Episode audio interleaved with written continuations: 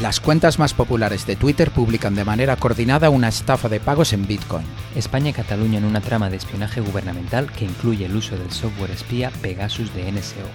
Mitre tiene un lado oscuro, los proyectos secretos de las agencias gubernamentales estadounidenses. El Top Manta llega en versión electrónica, falsificaciones de dispositivos Cisco de alta calidad. Vulnerabilidad crítica en servidores DNS de Windows lleva 17 años presente. El calor se nota, 8 vulnerabilidades críticas de nivel 10 en dispositivos Cisco, F5 y Palo Alto, entre otros fabricantes. Empresa que vende listas de credenciales de empresas hackeadas, hackeada. El gobierno chino ataca a la Iglesia Católica de Hong Kong en respuesta a sus acciones en favor a la democracia. Acabas de llegar a Tierra de Hackers. Comenzamos. Hola, hola y bienvenidos a Tierra de Hackers, tu noticiero de ciberseguridad hecho podcast.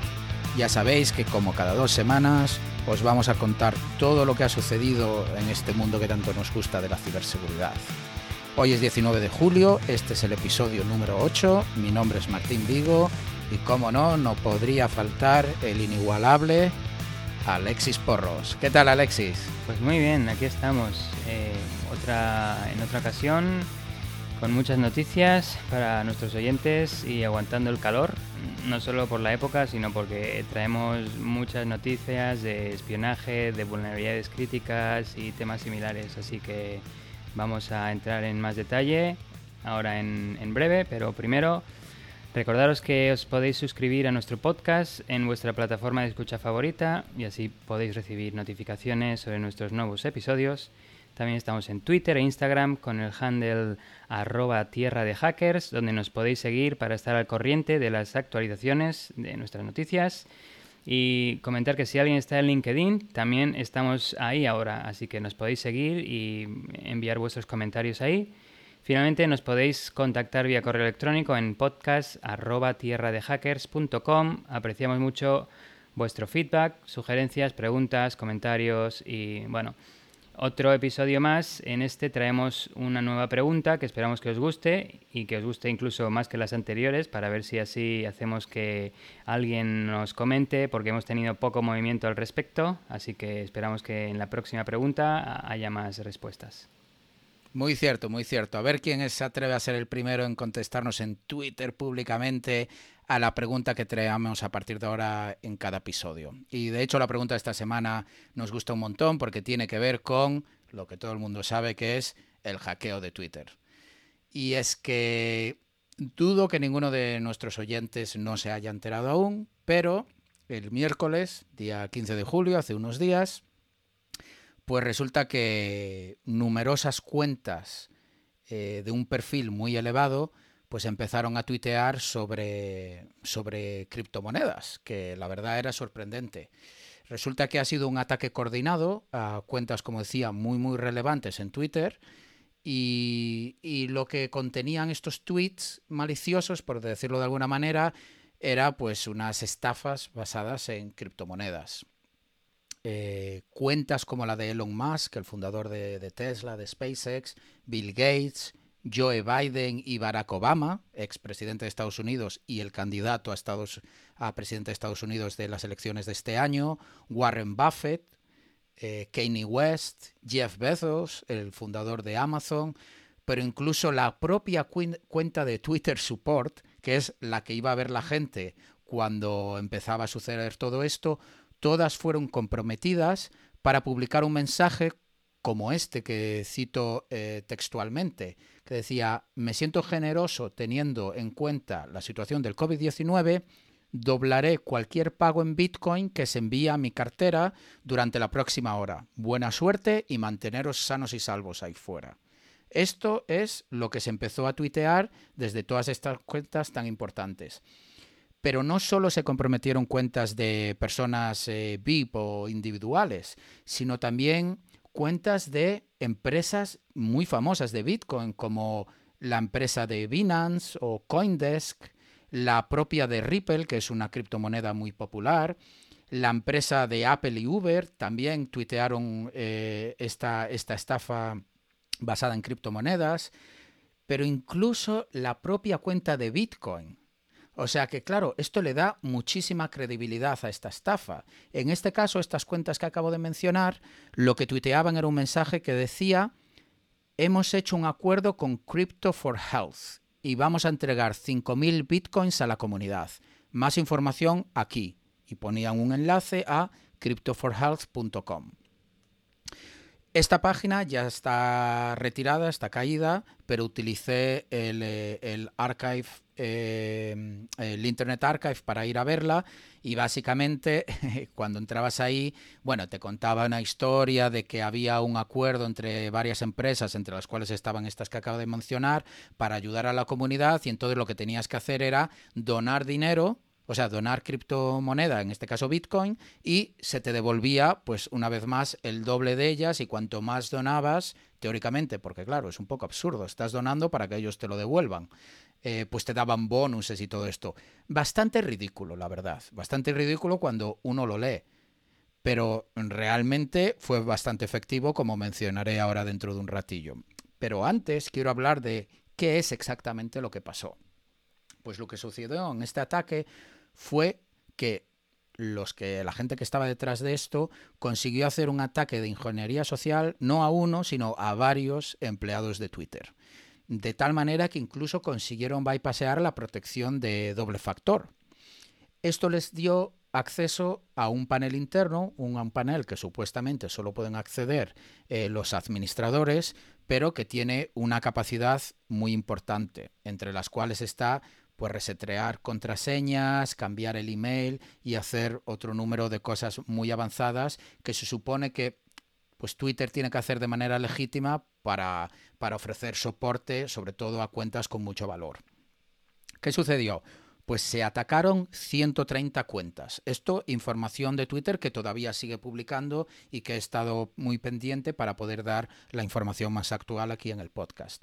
De esas 130 cuentas, 45 se consiguieron resetear la contraseña, loguearse y mandar los tweets. O sea, fueron a por 130 cuentas en concreto, de las cuales con 45 de ellas sí pudieron resetear las contraseñas.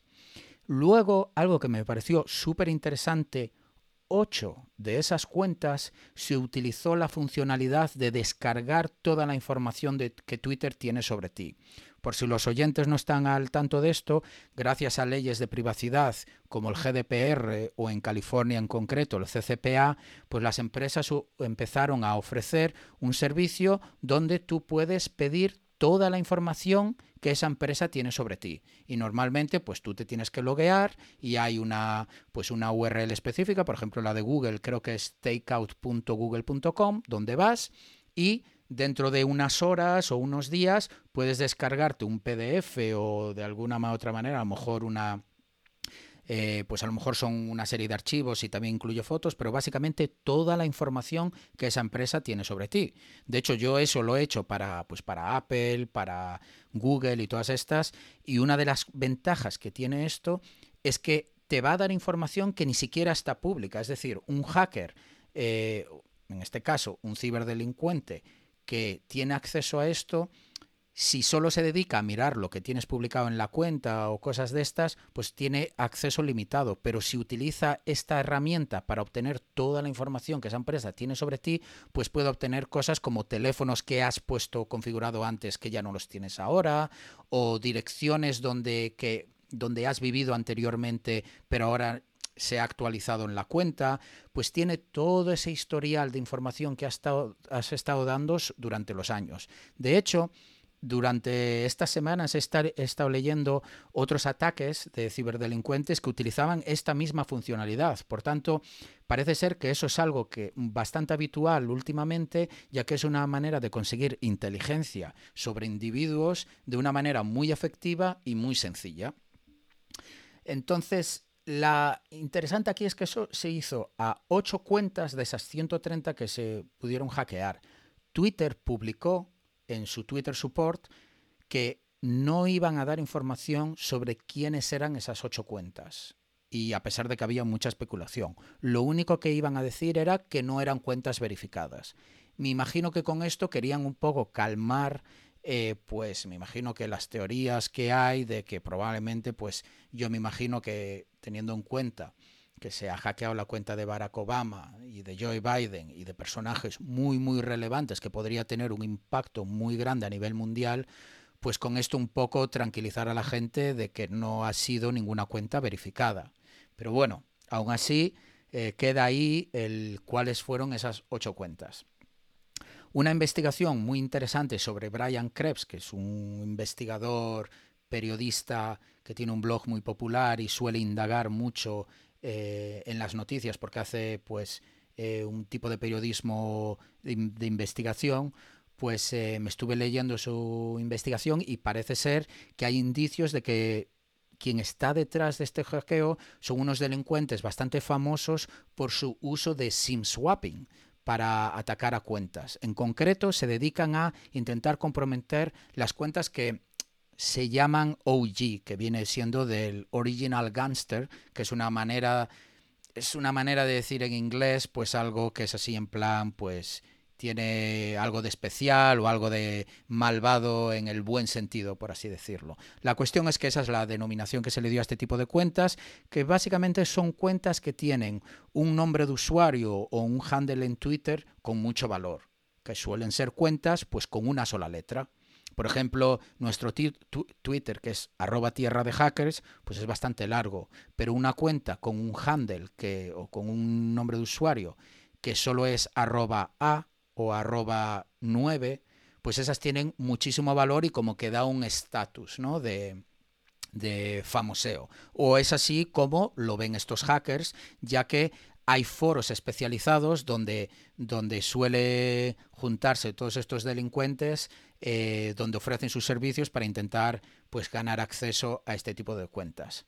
Lo interesante que descubrió Brian Krebs y de lo que hablaba es que días antes del hackeo a Twitter, en uno de estos famosos foros que yo mencionaba, donde se junta esta gente, pues el usuario Chai Wong anunciaba que por 250 dólares él era capaz de cambiar el email de cualquier cuenta en Twitter.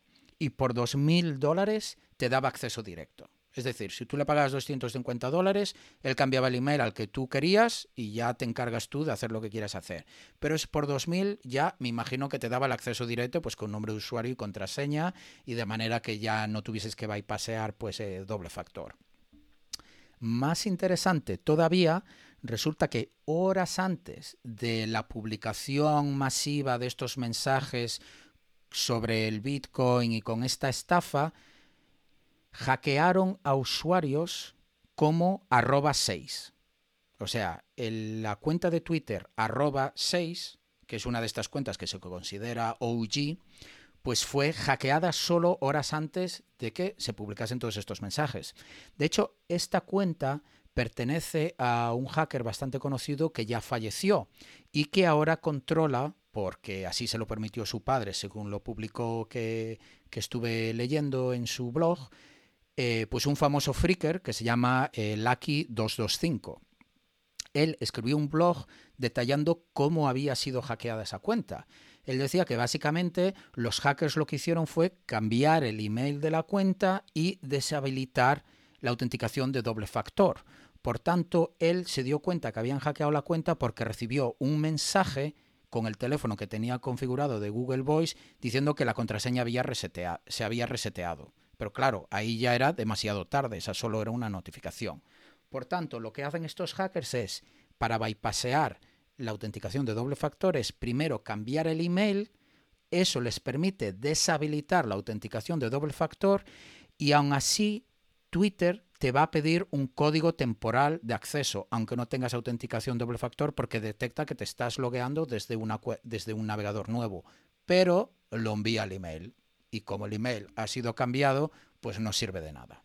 Pues así es como hackearon esta cuenta OG arroba 6.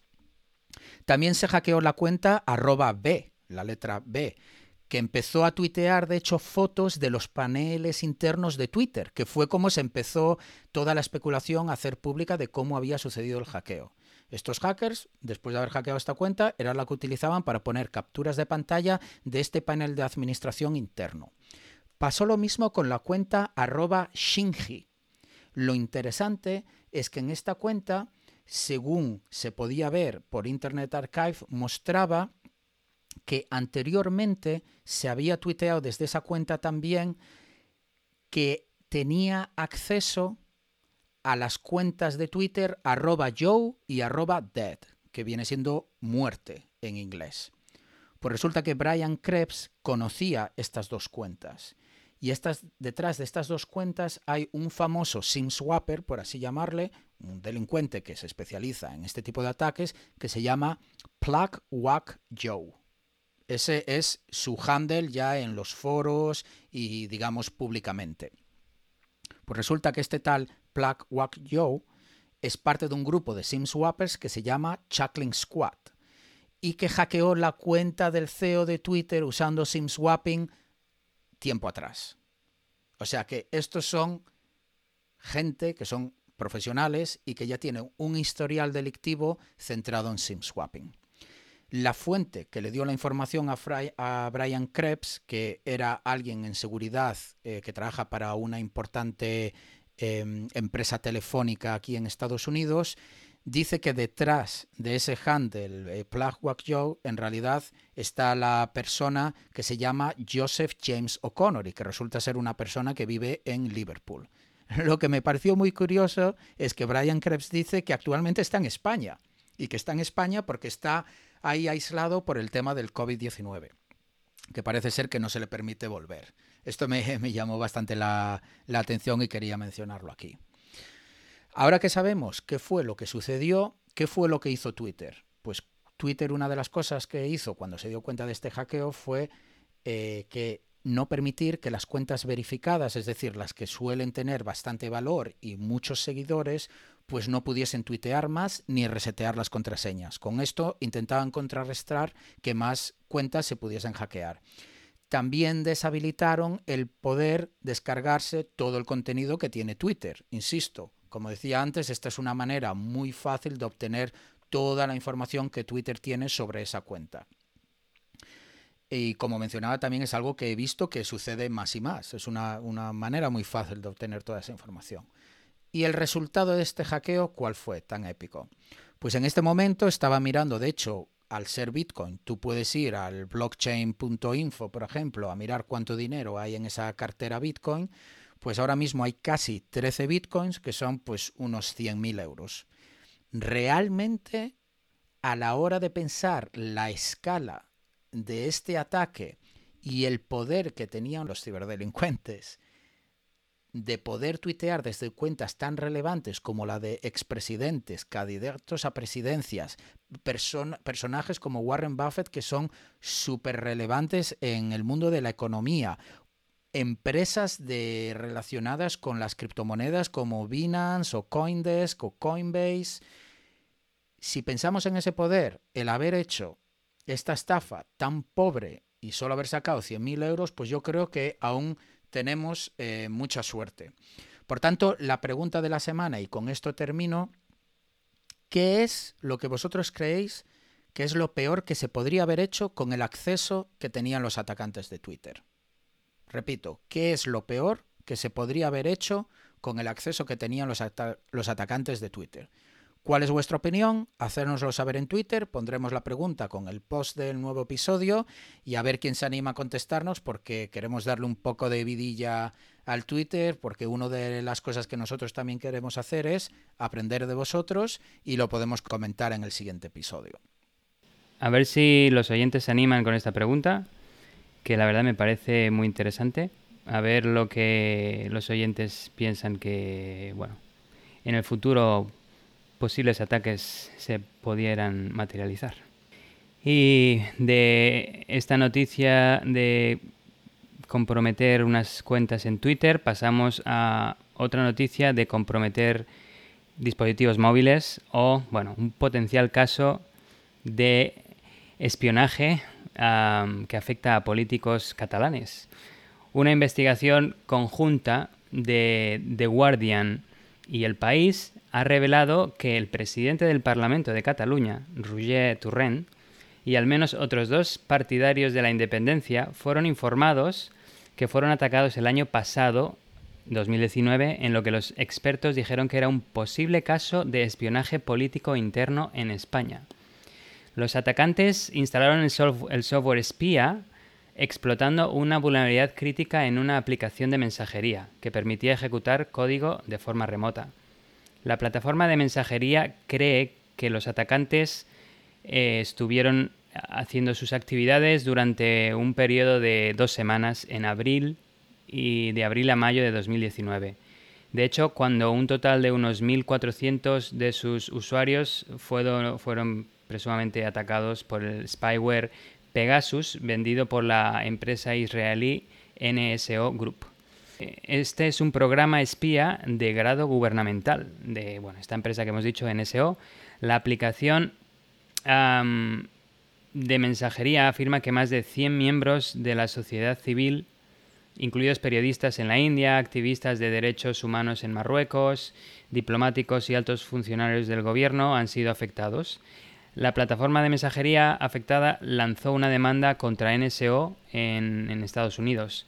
Según la demanda, el spyware explotó, como he dicho anteriormente, una vulnerabilidad en, su plataforma, tema que no es legal, obviamente, eh, que le habría dado al operador de este spyware eh, todo acceso a todo el teléfono móvil de la persona objetivo, incluyendo correos electrónicos, mensajes de texto y fotografías. También podría haber utilizado el móvil como dispositivo de escucha, eh, estilo Lanfón del episodio anterior, en el que utilizaba una bombilla. Pues en este caso, directamente remotamente eh, utilizando el dispositivo, utilizando el micrófono del dispositivo eh, para poder escuchar incluso la cámara, para poder ver el vídeo en tiempo real. NSO insiste en que su software espía solo se vende a clientes gubernamentales con el fin de rastrear terroristas y otros delincuentes. Eh, NSO también ha negado las acusaciones de ser responsable de la elección de los objetivos específicos y dijo que ellos no operan la tecnología en sí que eso realmente son sus clientes que le compran, que le compran el software espía. Y de hecho no tiene conocimiento de cómo sus clientes usan el software espía, que eso eh, no es responsabilidad suya. Pero eso realmente yo lo que había leído de NSO, eso es un poquito, un poquito incierto, porque que yo sepa la manera en la que funciona NSO es que tú pagas licencia por país.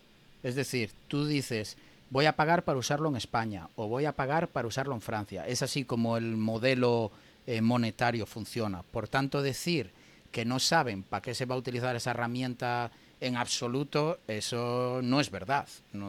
Otra cosa es que no supieran exactamente que se iba a utilizar contra contra este personaje político, pero de ahí a que no tengan idea de cómo se utiliza, ellos mismos pueden vetar países si quisieran. Ok, esa es buena. Habría que ver cómo realizan el veto de los países, si es por IP o temas así. Igual los, sus clientes son un poco también bastante listos y se saltan eso con temas de VPN o de algún tipo. bueno, unos tíos que... desarrollan tales exploits no creo que por usar una VPN vaya a funcionar, pero nada, lo dicho, yo lo que creo es que se están lavando un poquito las manos porque no quieren perder clientela, pero más que nada este tipo de empresas lo que quieren es mantenerse eh, ahí en la oscuridad y que nadie sepa de ellas y ya está. Eh, investigadores del um, Citizen Lab de la Universidad de Toronto, que colaboraron con el equipo de seguridad de la plataforma de mensajería después de que se descubrieran los intentos de ataque, alertaron a otras dos personas independentistas el año pasado, 2019, eh, diciéndoles que también habían sido atacados. Eh, una de ellas es Ana Gabriel, una exdiputada regional, candidata del partido político CUP, que actualmente vive en Suiza después de huir de España debido a su supuesta participación en la organización del referéndum catalán. Otro objetivo, Jordi Domingo, recibió un aviso de esta plataforma de mensajería de que su teléfono había sido atacado. Aunque Domingo es de hecho un activista que apoya la independencia catalana, dijo que no se considera una figura clave y que creía que de hecho el verdadero objetivo, esto es curioso, eh, podía haber sido un abogado prominente que tiene su mismo nombre y que de hecho ayudó a redactar la Constitución catalana. Así que cuidado con tener el mismo nombre de alguna persona importante por ahí. Em, Declaraciones de los investigadores. Em, bueno, Citizen Lab menciona que podemos confirmar que el teléfono fue atacado, sin embargo, sería necesaria una investigación adicional para confirmar que el teléfono fue comprometido. Eh, en este momento no tenemos motivos para creer que no fuera así. Así que se cree que sí, que fue atacado y además comprometido y utilizado para espiar a los objetivos. Este caso es extremadamente preocupante porque sugiere que se estaba produciendo un posible espionaje político interno. Y bueno, eh, ciertamente esperan los investigadores eh, continuar investigando eh, los sucesos que, esta, este esta noticia conlleva. Aquí vienen un par de declaraciones del Estado español. El Centro Nacional de Inteligencia de España dijo en un comunicado que actúa de acuerdo con el sistema legal y con absoluto respeto a las leyes aplicables, y que su trabajo es supervisado por la Corte Suprema de España. No respondió a preguntas específicas sobre el supuesto uso de spyware de NSO. Y una declaración de la oficina del primer ministro español dijo: el gobierno no tiene evidencia de que el presidente del Parlamento catalán, Roger Turren, el exdiputado, la exdiputada Ana Gabriel y el activista Jordi Domingo hayan sido objetivo de piratería a través de sus móviles. Así que, y bueno, y acabo con una noticia relacionada. Eh, recientemente el tribunal israelí ha concluido que el grupo NSO puede seguir exportando su software espía. En 2018, Amnistía Internacional afirmó haber encontrado atacantes utilizando el software espía de NSO para, de hecho, espiar a uno de los investigadores de Amnistía Internacional. Em, bueno, después de este incidente, Amnistía demandó a NSO en Israel en un intento de bloquear la exportación de su tecnología de espía. Eh, el juez del Tribunal de Tel Aviv desestimó la demanda, alegando que Amnistía no presentó pruebas suficientes y que el Ministerio de Defensa de Israel tiene las salvaguardas adecuadas para proteger los derechos humanos. Habría que mirar exactamente las pruebas que Amnistía presentó para ver si realmente eran suficientes o no, pero bueno, eh, eso es lo que dictaminó el tribunal israelí. Sí, lo que tengo entendido es que el, el argumentario básicamente era que este tipo de exploits se tenía que considerar como armamento y por tanto estaba bajo las leyes eh, nacionales del país donde se utiliza y tiene que cumplir con la reglamentación que hay eh, para la utilización de este tipo de armas. Me acuerdo que ese era el argumentario, que esto se tiene que ver como armamento, como si fueran misiles, y por tanto utilizarlos contra, contra otro país pues eh, se, tiene que, se tiene que considerar como lo mismo como si te tiran un misil, básicamente. Eh, en cierta parte tiene razón, porque como he visto, por ejemplo, Stuxnet puede causar daño físico y si hubiera sido más efectivo pudiera haber causado muertes en, en las centrales en las que afectaba el, el malware. 100%, yo creo que vamos, no hay absolutamente ninguna duda que hoy en día con la capacidad que hay, sobre todo a nivel gubernamental y con agencias con suficientes recursos, el daño que se puede hacer desde la oficina es mucho mayor que el que se puede hacer eh, mandando misiles tierra-aire. Eh, desde, desde controlar una empresa de, de, potabilización de agua y poder envenenar a toda la gente simplemente controlando la cantidad de cloro que va que va hasta el tendido eléctrico, poder comprometerlo y que la gente se quede a oscuras, que los hospitales no funcionen. Eh, desde luego, yo creo que se puede hacer muchísimo más daño con esto y tiene sentido lo de que se debería considerar así, pero claro. De hecho, eso que mencionas, hay una película, creo que se llama Drone, que en la que, bueno, hay un operador de drones que de un dron que el dron puede estar en Oriente Medio y él está en Canadá, va a la oficina, utiliza el dron, deja caer unas cuantas bombas y luego se va a casa a, seguir con su vida. Es interesante. sí, la, he visto, la he visto, la he visto esa película, que prácticamente toda la película está grabada en, en, el, en la oficina esta de la CIA o donde sea, pero sí que ofrece esa, esa parte moral, es en lo que se centra la peli, está muy bien, me, me gustó, me gustó. Pues nada, yo creo que continuamos ya con la siguiente noticia Eh, seguimos con conspiraciones, paranoias y cosas de estas que tanto nos gustan aquí en Tierra de Hackers y que creemos que a vosotros también. Y esto tiene que ver con una investigación del periodista Thomas Webster, que me perdone si digo mal su nombre, pero es un periodista bastante famoso en todo este tema de ciberseguridad que trabaja para Forbes. Y en este caso se centró sobre la organización Mitre, que parece ser que, que trabaja bastante cercano con el gobierno americano. Mitre, que viene siendo la Mitre Corporation, es una, una asociación sin ánimo de lucro eh, centrada básicamente en investigación y desarrollo tecnológico con dinero del gobierno americano. Eh, probablemente la gente conoce Mitre, como yo lo conozco, por la famosa matriz de Mitre Attack, que se centra en describir las tácticas, técnicas y procedimientos de grupos de cibercriminales de alto perfil que tanto hemos cubierto aquí en Tierra de Hackers, todos estos APTs, ¿no? Pues, y yo personalmente tampoco conocía mucho más de esto hasta que me documenté para, para esta noticia. Eh, resulta que tiene un presupuesto de entre 1 y 2 billones de dólares anuales. Eh, es un presupuesto bastante considerable que sale de los impuestos de los, eh, de los residentes en Estados Unidos. Y esta investigación recoge numerosos proyectos financiados por el gobierno, como decía, y que se obtuvieron a través del famoso Freedom of Information Act, que ya hemos mencionado aquí antes, que es un mecanismo legal en los que los ciudadanos pueden pedir información a su gobierno para verificar cómo están operando. Pues una serie de periodistas utilizaron este, esta herramienta legal para obtener cientos y cientos de documentación sobre proyectos del Mitre que no eran conocidos. También hicieron varias entrevistas con ex empleados y ejecutivos que solían trabajar en esta corporación. Y paso a la, chicha de la noticia, que, a detallar varios de los proyectos que, se, que ahora mismo se están desarrollando en el Mitre. Uno es una herramienta para hackear relojes inteligentes, dispositivos de monitoreo de actividades deportivas, como puede ser un Fitbit y todas estas, termómetros inteligentes, y todo esto es para Homeland Security, que viene siendo un departamento gubernamental aquí en Estados Unidos.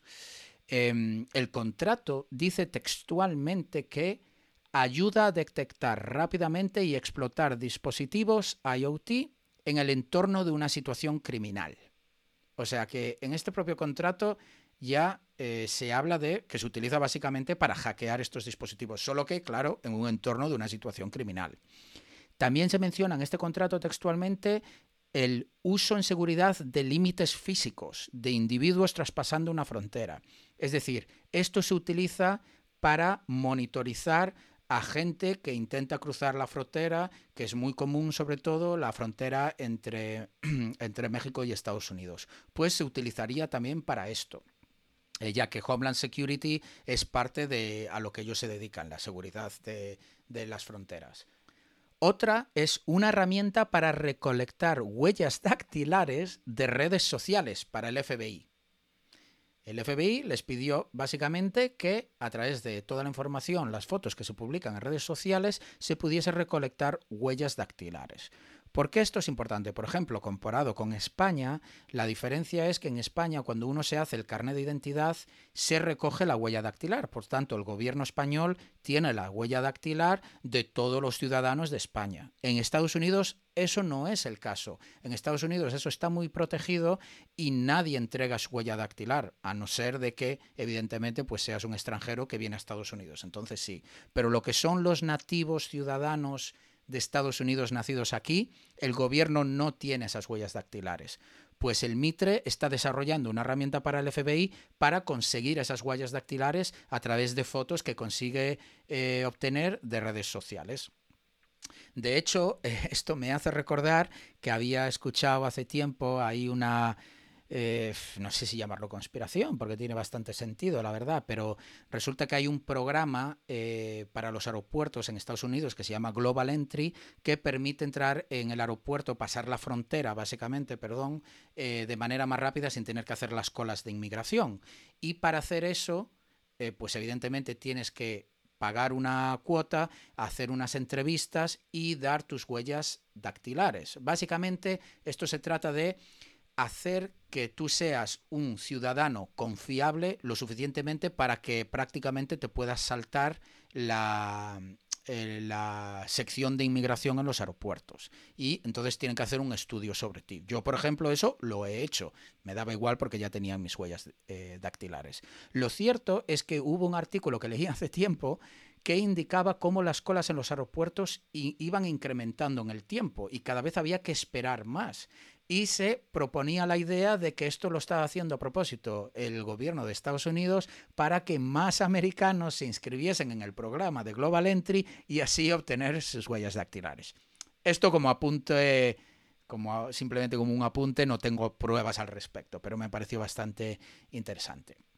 La cuestión es que el antiguo responsable de la división de ciencia del FBI, que parece ser que hay una división que se llama así, dice que esto se utilizaba, esta capacidad de obtener huellas dactilares a través de fotos, solo con sospechosos, que de ninguna manera esto se hacía a escala global.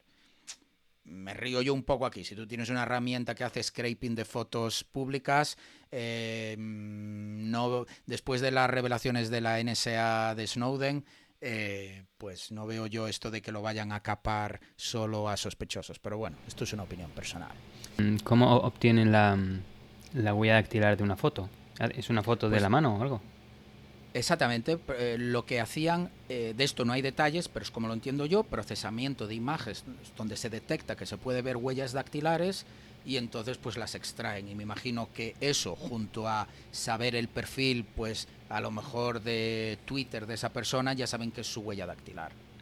Estaba pensando igual también, bueno, esto es bastante simple, pensaba que igual era algo más elaborado en plan, sí, una foto de un vaso que tiene la huella dactilar de esa persona. bueno, vete tú a saber, que digo yo aquí que no, a ver, no lo sé, insisto, en el propio artículo no ponía la manera en que lo hacían, sino que el, el documento que consiguieron a través del Freedom of Information Act era el contrato que describía lo que hacía esa herramienta, el cómo no tanto.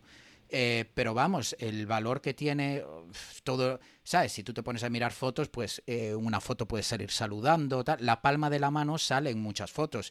Eh, tampoco me parece tan tan sencillo ¿eh? de, hacerlo. Pero bueno, sí que hoy en día pues hay incluso herramientas de open source, librerías de procesamiento de imagen, y si tienes un presupuesto de uno, entre 1 y 2 billones de dólares, pues puedes hacer algo así. De hecho, haré un apunte y es que si le invito a los oyentes a buscar fotos yo esto lo he probado con Barack Obama, porque esto me lo había comentado un compañero, si hay alguna foto en la que se ve la palma de su mano, veréis que las huellas dactilares están borrosas. Hay un procesamiento de todas las fotos de los presidentes, me imagino, por su propia seguridad, donde se elimina las eh, huellas dactilares. Eh, yo esto lo he probado y sí que he visto varias. Me imagino que se podrá encontrar a lo mejor algunas en las que no, pero sí sabemos de que hay conciencia de que esto es posible porque precisamente se están aplicando estos filtros para fotos de, presidentes, por lo menos de Estados Unidos. Seguimos con herramientas. Em, otro proyecto, eh, perdón. Seguimos con herramientas. Otro es un estudio de cómo el olor corporal de una persona puede indicar si están mintiendo. Atención, es decir, depende de cómo huelas, se puede decir si estás mintiendo o no. De hecho, la documentación, porque yo pensaba que esto, bueno, era simplemente una idea que le había dado el FBI a Mitre, pero no, no, la documentación que se obtuvo muestra que la conclusión es que sí, que hay un olor único a cada persona cuando se miente, diferente de cuando no se miente, y que se puede medir. Eso es lo que dice la frase exactamente.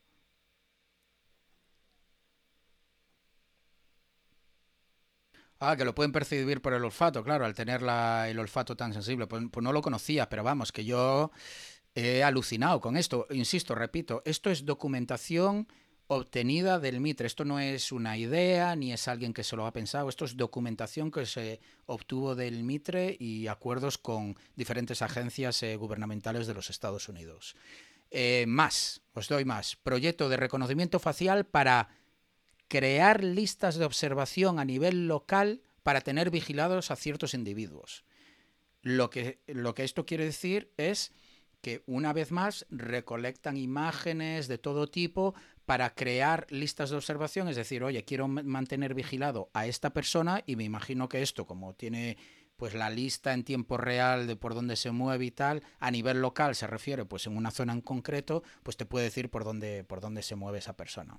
Mm, me parece increíble. De hecho, otro programa que se llama Next Generation Identification, también pedido por el FBI, sus siglas NGI, el FBI lo define como el mayor registro que existe a nivel mundial de información biométrica de sospechosos, que incluye la cara, huellas dactilares y distintivos corporales únicos.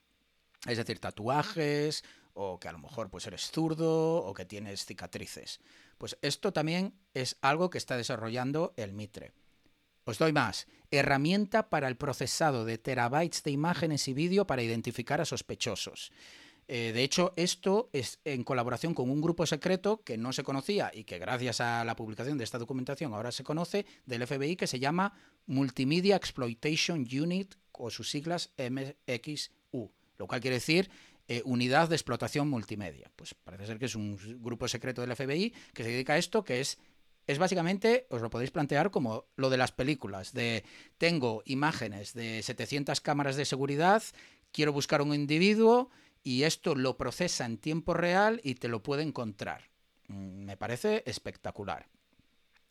Otra, una herramienta de secuenciación rápida de ADN. Y esta en concreto se lo pidió eh, Homeland Security porque lo quieren utilizar en, los, en los pases fronterizos eh, y ponía como ejemplo en la documentación que utilizaban esta secuenciación rápida de ADN para cuando, pues, eh, si alguien intenta entrar de manera ilegal y va a entrar pues con niños, pues eh, puede que haya que mientan y digan que esos son sus hijos para pues como para conseguir asilo. Bueno, hay ciertas ciertos no vacíos legales diría, pero sí ciertas implicaciones legales que pueden permitir a alguien que intenta entrar de manera ilegal conseguir más tiempo, pues hay un programa del Mitre que está intentando ahora hacer una secuenciación rápida de ADN para que eh, los, eh, los policías allí puedan verificar si lo que se está diciendo es real hay una entrevista en uno de los artículos que encontré a Matt Edman, que es un ingeniero que trabajaba antes en el Mitre,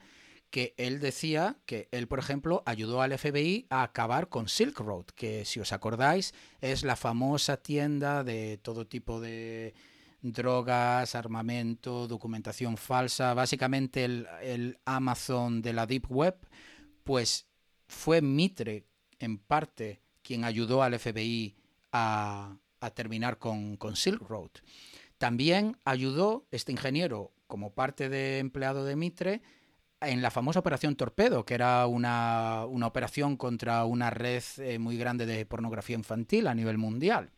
Y en sus propias palabras, eh, me quedé aquí, me apunté algo que dice, y es que casi nadie lo sabe, pero Mitre influye en la vida de todos prácticamente a diario. Eso es lo que él dijo literalmente. Eh, Mitre, el FBI, Homeland Security, todos declinaron comentar eh, al respecto de todo, de todo esto que se publicó.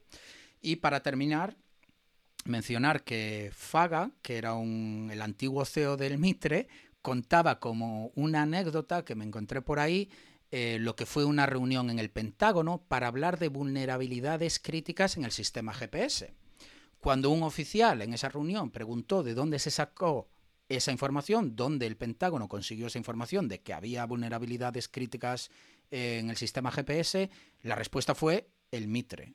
Y comentaba Faga ah, de manera anecdótica que de repente en cuanto se dijo eso el ambiente cambió y que la conclusión total fue si lo dice Mitre entonces es real. Y con esto termino la noticia y dejo que los oyentes se queden pensando un poco sobre esta organización sin ánimo de lucro que todos conocemos por esa matriz famosa que mencionaba antes, pero que yo creo que muy pocos, incluido yo, conocían este, este otro trabajo y proyectos que hacen.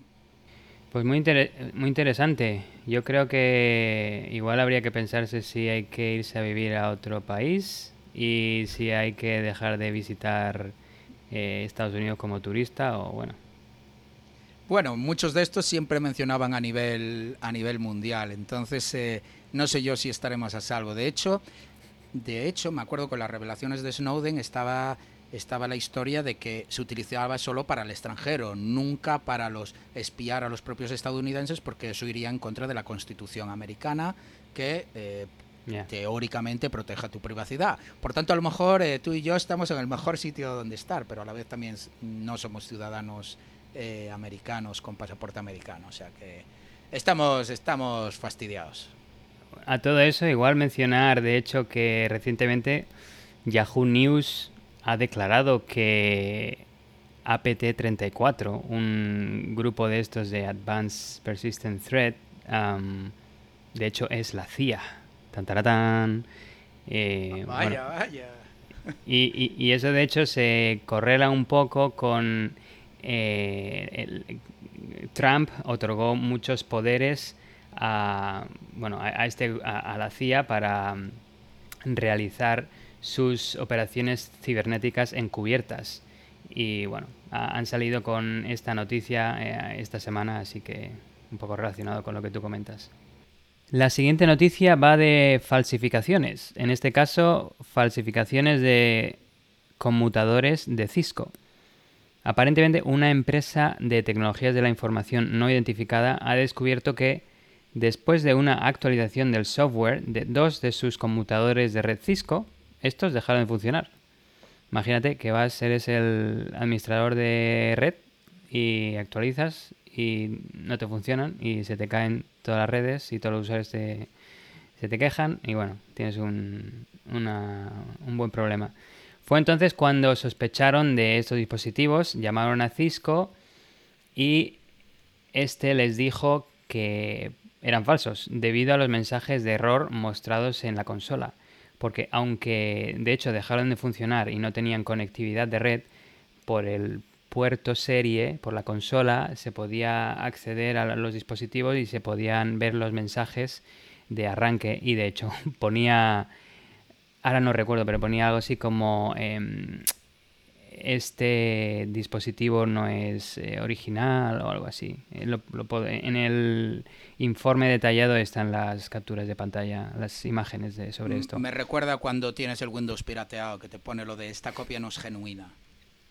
Igual, algo así. Igual usaron la palabra genuina. Más que yo no lo tengo pirateado, eh, que yo lo, he visto ahí. Yo eso tampoco, nunca lo he visto. Pero bueno, al saber esto, la empresa llamó al equipo de F-Secure eh, que tiene un equipo de análisis de hardware y de dispositivos embebidos eh, bastante bueno, y hizo una investigación en detalle sobre esos dos dispositivos falsos y concluyó, bueno, de hecho que eso, que eran falsos y que no contenían ninguna puerta trasera y que la falsificación, falsificación se centraba básicamente en objetivos financieros, en obtener dinero por vender estos dispositivos que probablemente no les haya costado tanto como el precio al que vendieron estos dispositivos y que bueno que no, no tenían intenciones de espionaje ni nada por el estilo. Los dispositivos, estos dos dispositivos muy parecidos físicamente a los originales de Cisco, emplearon técnicas sofisticadas para eludir los mecanismos de protección de seguridad y autenticidad de Cisco, tanto a nivel de hardware como de software. Eh, el análisis inicial determinó que las vulnerabilidades que se utilizaron para esto implican una vulnerabilidad previamente desconocida, un zero day, en un componente de seguridad para saltarse el proceso de arranque seguro. A nivel de hardware, las unidades falsificadas, que llamaron A y B, por si las menciono a posteriori, demostraron ser em, bastante similares, como he dicho, al original, pero no idénticas. Y por ejemplo, habían estas pequeñas, muy sutiles diferencias. En el exterior del hardware, el conmutador falso tiene números de puerto en blanco brillante, mientras que el dispositivo genuino los tiene en gris. El texto en cada puerto está desalineado en el dispositivo falso. Los triángulos que indican eh, diferentes puertos, arriba y abajo, tienen diferentes formas entre el dispositivo falso y el genuino. La forma del botón Mode es ligeramente diferente. El cuadrado pintado al lado del puerto de administración es color verdoso en el dispositivo falso y en el dispositivo original es de color amarillo brillante. Eso en el sabes, exterior. ¿Tú sabes cómo, cómo saber si un reloj Rolex es falso? Si la No. X está escrita al revés. Ah. Malísimo, lo sé. Me lo contaron hace muchos años y, y me acabo de recordar. Perdón, perdón. Pido, pido disculpas a los oyentes de todo corazón, pero tenía que soltarlo. Continúa. Bueno, ese es bueno. Eh, en el interior del hardware, ninguno de los dispositivos falsos incluía la etiqueta holográfica que Cisco aplica a, las placas de circuitos de sus conmutadores. Y el- en el interior también de los dispositivos falsos, estos tenían diferentes chips de memoria flash que el hardware de Cisco original tenía y también, por ejemplo, diferentes chips de módulos eh, eh, de red Ethernet. A nivel de software, un análisis de los binarios de las imágenes del software iOS en los dispositivos falsos las encontró de hecho idénticas al software en el hardware autorizado cuando estaban corriendo. Obviamente, eh, si no, no funcionarían bien los dispositivos falsos, pero esto significa que el software iOS que se utilizaba en los dispositivos falsos fue parcheado al cargarse en RAM desde la memoria flash, que es donde se encuentra, para garantizar que el software funcionaba en el- funcionara en el hardware falso. Em, para la verificación del software, ambas unidades em, se saltaban las verificaciones de autenticación con medios eh, similares al nivel de software, parcheando, como he dicho, la imagen antes de pasar control a la aplicación. Eh, es decir, esto no es un cambio, no es una técnica persistente. Cada vez que se reiniciaba, se tenía que aplicar esta modificación y por tanto, al actualizarse el software, se actualizó eh, todo de hecho eh, y, no, no tenían las direcciones de memoria específicas donde parcheaban eh, anteriormente el software para poder saltarse estas funcionalidades. Em, a nivel de hardware, el, el dispositivo A, eh, uno de los dos, usa una circuitería complementaria contenida en, en- en el dispositivo en sí que explota una condición de carrera en el código ROM Slim Pro, que es el que corre la funcionalidad para verificar si el, el hardware de hecho es, es el correcto. Este Slim Pro es un módulo de gestión de confianza que tiene bueno, temas de criptografía, autenticación, similar a- al módulo que habíamos mencionado anteriormente en otros episodios de Intel. Pues em, se identificó, de hecho, comentar rápidamente, un archivo llamado ipp.bin que contenía el software que se ejecuta en este componente eh, de, verificación, que se leía dos veces, la primera para verificación y la segunda para ejecución. Pues bien, lo que hicieron fue eh, el software, digamos, malicioso, eh, la primera lectura la dejó tal cual para que pudieran leer este archivo, verificar que era correcto, supongo que hace un hash de alguna forma y comprueba que es el correcto. Y en la segunda lectura lo que hacían era interceptando eh, bueno, las señales, lo que va por eh, las señales de control de la EPROM, reemplazaban ciertos bytes en, la imagen que se está cargando de este archivo, efect- efectivamente aplicando este, este parcheo y saltándose la verificación. En el dispositivo B se utilizó eh, la misma técnica que en el dispositivo A y además se reemplazó la EPROM con un nuevo circuito integrado, de hecho desconocido.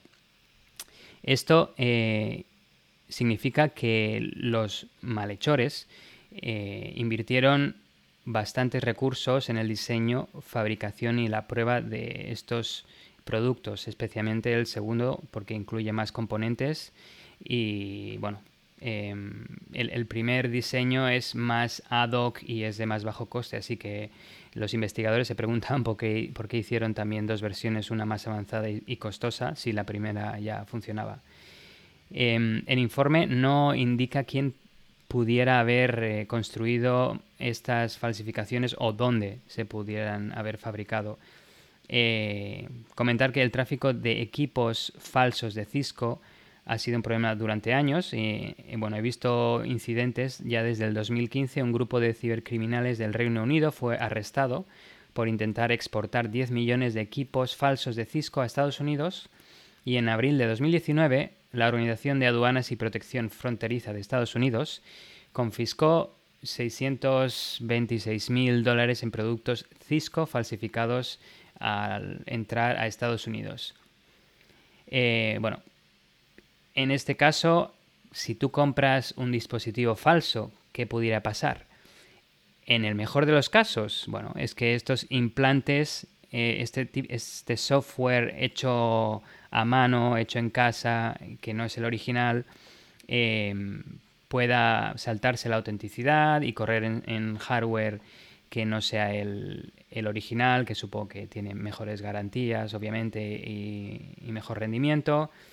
Pero bueno, Em, este, el tema de que se pudiera, en el mejor de los casos, si compraras este tipo de falsificaciones, el software que estos malhechores desarrollan pudiera introducir vulnerabilidades nuevas que pudieran exponer tus dispositivos.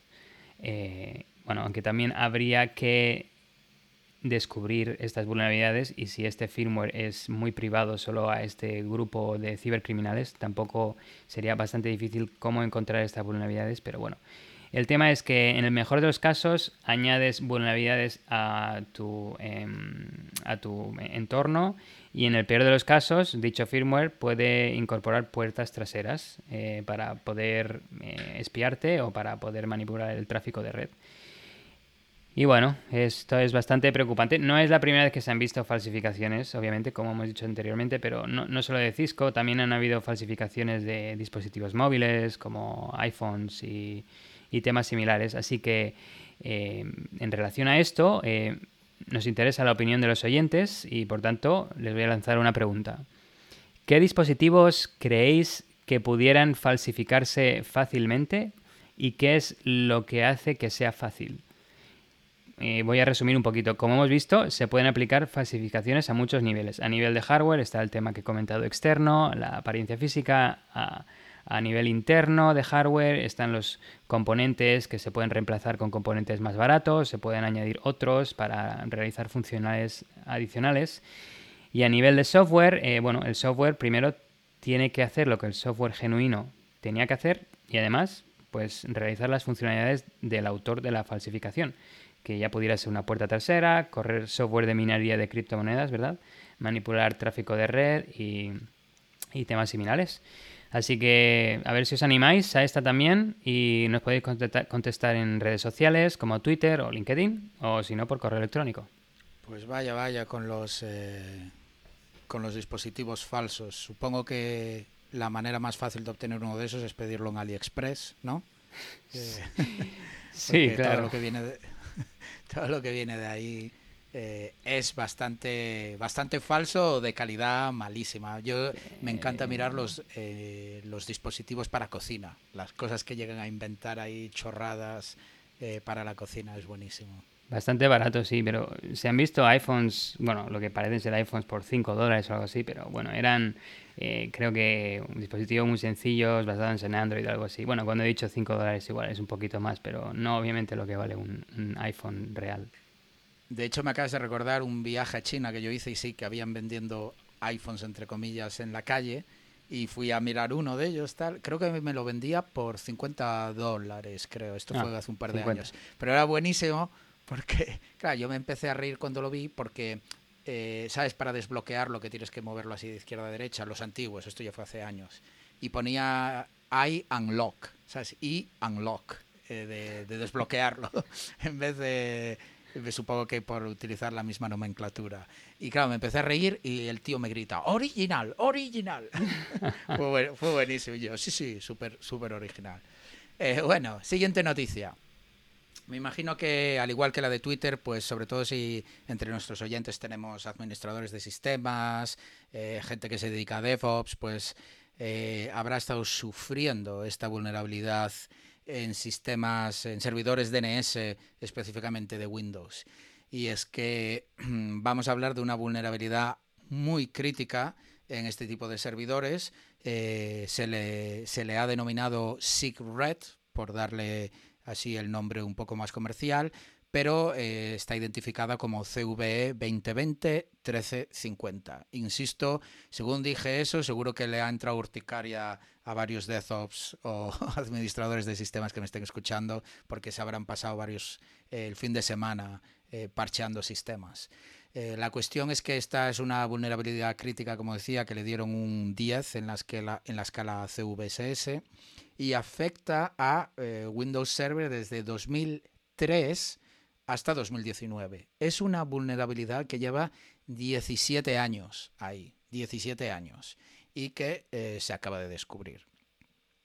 Eh, lo peor de esta vulnerabilidad es que por encima se puede eh, convertir en un gusano, es decir, la puedes explotar de manera que vaya e infecte a otros sistemas, lo que en inglés viene, se viene denominando como wormable, pero que en español hemos escuchado lo de gusanizar y nos hizo eh, mucha gracia y parece poco, poco serio.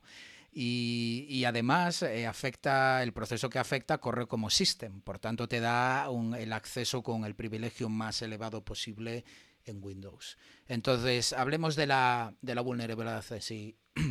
Em, lo primero es definir, sobre todo por si hay usuarios que no, no conocen muy bien este tema, lo que viene siendo un servidor DNS. ¿no? Em, un servidor DNS o básicamente el protocolo DNS sirve, entre otras cosas, en realidad, para mapear dominios o lo que viene siendo un google.com a su IP, que es lo que viene a entender un ordenador. ¿no? Al fin y al cabo, eh, lo de google.com, eh, twitter.com, lo tenemos para que seamos usables para los humanos, pero a nivel de red todo funciona en base a IPs. Lo que pasa es que nadie se iba a acordar de todas las IPs que visitamos, 10.50.30. lo que sea. Entonces se inventó esto de los dominios. Y un servidor DNS lo que se encarga es de traducirlo de un dominio a una IP. Para entender la vulnerabilidad en sí, vamos a centrarnos en cuatro cosas. Primero, lo que es el DNS, que lo acabo de explicar. Segundo, que en servidores Windows corre en el puerto 53 y puede ser tanto por TCP como por UDP. Luego que un mensaje DNS, si es por UDP, está limitado a 512 bytes. Y si es por TCP, está limitado a 65.535 bytes. Y lo último que tenemos que saber es que el DNS funciona eh, basándose en una jerarquía. Es decir, si yo le pregunto a un servidor DNS, oye, ¿cuál es la IP de martinvigo.com, que es mi página web, por no decir Google, que la tendrán todos los servidores, pues si ese servidor DNS en concreto no la tiene, va a preguntarle o pasarle la pregunta al servidor DNS que está por encima de él. Y de hecho hay 13 servidores principales a nivel mundial, ¿no? Los que más arriba están. Entonces hay ese concepto de jerarquía. Por tanto, esto es importante porque el primer paso es la configuración del entorno para poder explotar esta vulnerabilidad tan crítica. Y es que resulta que los atacantes tienen que hacer un man in the middle, pero un man in the middle no tradicional a nivel de red como solemos conocer con RP spoofing o algo de esto, sino a nivel de DNS porque, como decía, como funciona de manera eh, jerárquica, si yo estoy intentando atacar un DNS, un servidor DNS de una empresa, probablemente el que esté por encima sea uno de los grandes de Cloudflare o el 8.8.8.8 de Google y por tanto esos pues no, no quieres que se ataquen. Entonces tienes que hacer un man in the middle. ¿Cómo lo hacen? Lo primero que hay es que configurar un name server. Un name server realmente lo único que hace es indicar el servidor DNS que contiene la información de la IP de ese dominio en concreto. Por tanto, lo que vamos a hacer es pedirle al servidor DNS de la máquina de Windows que queremos atacar la IP de un dominio controlado por el atacante. Pongamos que es somoslosmalos.com, que eso lo ha registrado el atacante. El servidor DNS víctima, al no saber la IP de ese dominio que se acaba de registrar, por ejemplo, se lo va a pedir al servidor DNS que está por encima suyo, que pongamos, como decía, que normalmente pues es el de Google, ¿no? El de Google sí lo sabe y le responde al servidor DNS víctima con el host del name server, que también controla al atacante. El servidor víctima cachea esa respuesta, es decir, a partir de ahora sabe a qué name server le tiene que preguntar. Y con esto ya tenemos el man in the middle, porque ahora cuando al servidor DNS de Windows que queremos atacar le pidamos la IP de somoslosmalos.com, como la tiene cacheada de antes, ya va a preguntarle directamente al servidor DNS malicioso que controlan los atacantes por la IP. Y es ahí donde sucede el ataque. Por tanto, aquí ya tenemos un man in the middle con esto. Muy bien. Por tanto, aquí los atacantes, ahora que ya conseguían tener este man in the middle, es decir, poder hacer que el servidor DNS de la víctima le pregunte al servidor DNS del atacante, lo siguiente que hicieron fue centrarse en el binario de Windows DNS.exe, que es el que gestiona todo esto. Y lo que encontraron fue un integer overflow que resulta de su explotación en un heap overflow. Resulta que el DNS.exe soporta el parseo de todo tipo de respuestas que puede dar un servidor DNS, en este caso el del atacante, y entre ellas incluye una respuesta del tipo SIG, que es la que realmente están explotando. No quiero entrar en los detalles de esto porque no es tan relevante para entender la vulnerabilidad y ponemos en las notas del episodio un enlace a un análisis técnico, un reporte para los oyentes que quieran más información sobre esto, que es perfecto y que no es necesario que describamos aquí todos los detalles. Pues estos atacantes analizaron el código y se dieron cuenta que podían escribir más allá de los 65.535 bytes que tiene como límite el TCP para esta respuesta en concreto de tipo SIG y en concreto que un puntero en esa función se pasaba a memcopy, una función que muchos desarrolladores en C conocen por ser insegura y por tanto permite más explotación y controlar cómo se ejecuta el código. Por tanto, resumiendo, el servidor DNS malicioso envía una respuesta SIG modificada más grande que los el límite de 65.535 bytes que explota de una manera controlada el heap overflow, lo que viene siendo un overflow de toda la vida. El problema que se encontraron ahora los atacantes, o los investigadores en este caso, era que solo tenían por el límite de UDP esos 512 bytes para pasar el payload con el código malicioso que querían ejecutar.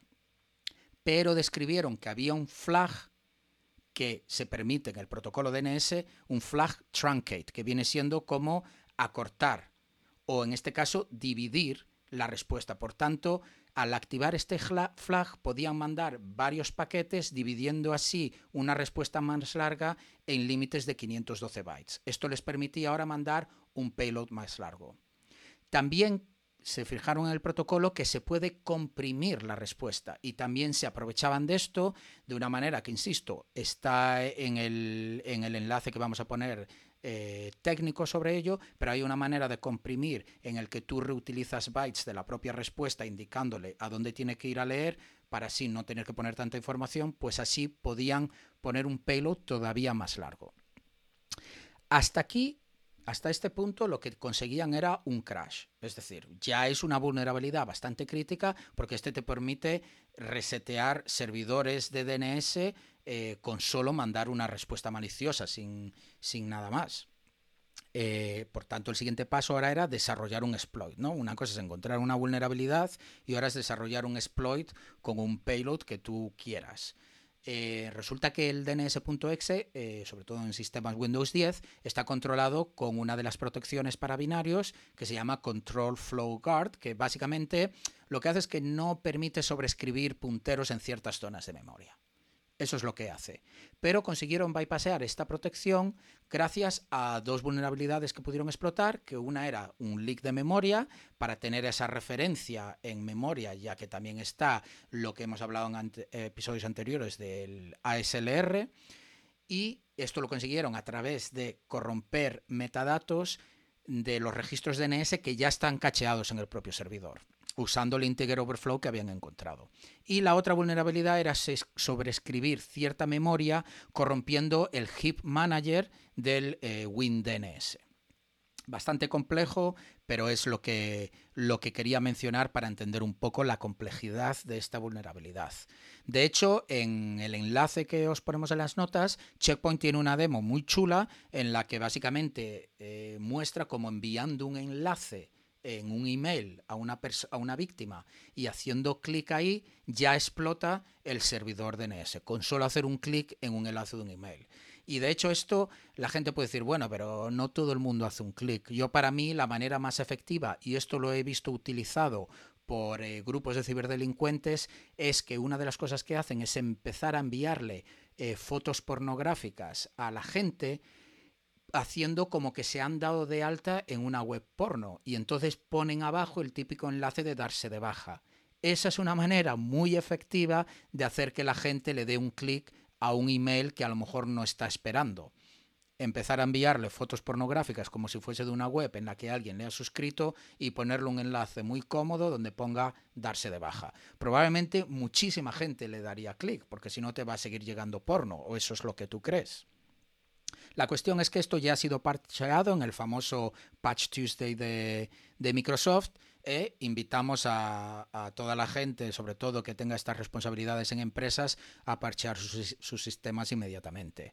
Eh, como anécdota y para terminar la noticia, solo mencionar que un investigador, esto me pareció buenísimo, llamado Andy Hill, eh, subió una supuesta prueba de concepto falsa a GitHub que mostraba el famoso meme de Rick Ashley con lo del Never Gonna Give You Up. Él lo que hizo básicamente quería comprobar si la gente era tan idiota de descargarse binarios de GitHub y correrlos en sus sistemas. Y la manera que se le ocurrió es aprovechar este buen momento en el que acababa de salir las especificaciones técnicas de una vulnerabilidad, pero todavía no había una prueba de concepto, y disfrazarlo así eh, como si fuera una prueba de concepto. Eh, el binario era benigno, no tenía ninguna mala intención más allá que recolectar información y por tanto integró varios canary tokens, que básicamente pues, es una manera de el recibir eh, pues, información o una alerta de quién ha ejecutado ese binario. Y los resultados los publicaba en Twitter, fueron 47.000 descargas de este binario que él simplemente puso en GitHub y esto incluía empresas de threat intelligence, que luego, sobre todo una, Vulcan, que es bastante conocida, tuvo que retractarse públicamente en Twitter diciendo que, bueno, que lo habían hecho mal y que no tenían que haber dado información sobre esto, porque ellos lo publicaron como que ya había eh, pues exploits públicos y todo esto sin realmente haber verificado nada. Y como digo, eh, si los oyentes necesitan más información técnica, ponemos el enlace en las notas y referencias del, podcast.